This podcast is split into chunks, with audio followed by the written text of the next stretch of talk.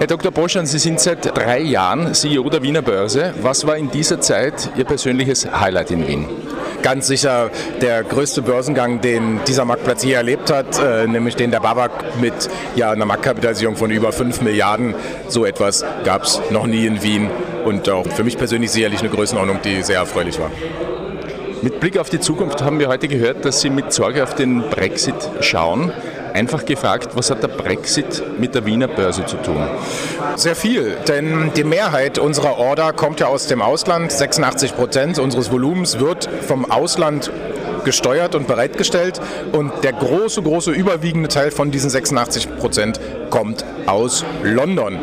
Deswegen ist also die Überführung des Sitzes der London ansässigen Finanzinstitute auf den Kontinent für uns von ganz besonderer Bedeutung und wir hoffen, dass auf diesem Weg wenig Handelsvolumen auf der Strecke bleibt. Schön ist das nicht. Am Brexit ist für die europäischen Finanzmärkte wirklich nichts Gutes dran.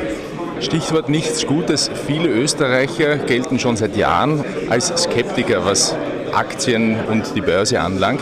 Was wäre aus Ihrer Sicht notwendig, um die Österreicher zum Volk von Aktionären zu machen, um aus Konsumenten Investoren zu machen?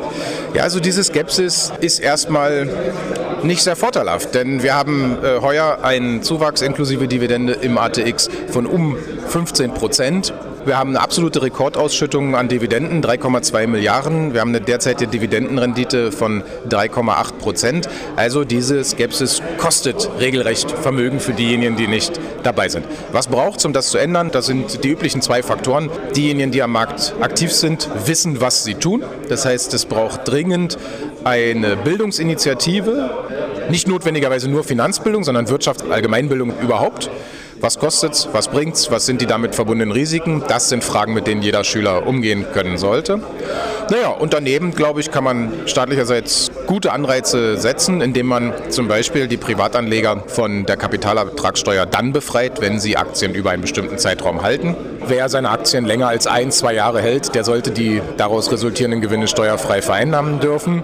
Das bevorteilt dann übrigens auch diejenigen, die investieren und sanktioniert diejenigen, die spekulieren. Und das wollen wir ja langfristig, also auch äh, sehr positive Steuerungswirkungen aus seinem Instrument zu erwarten.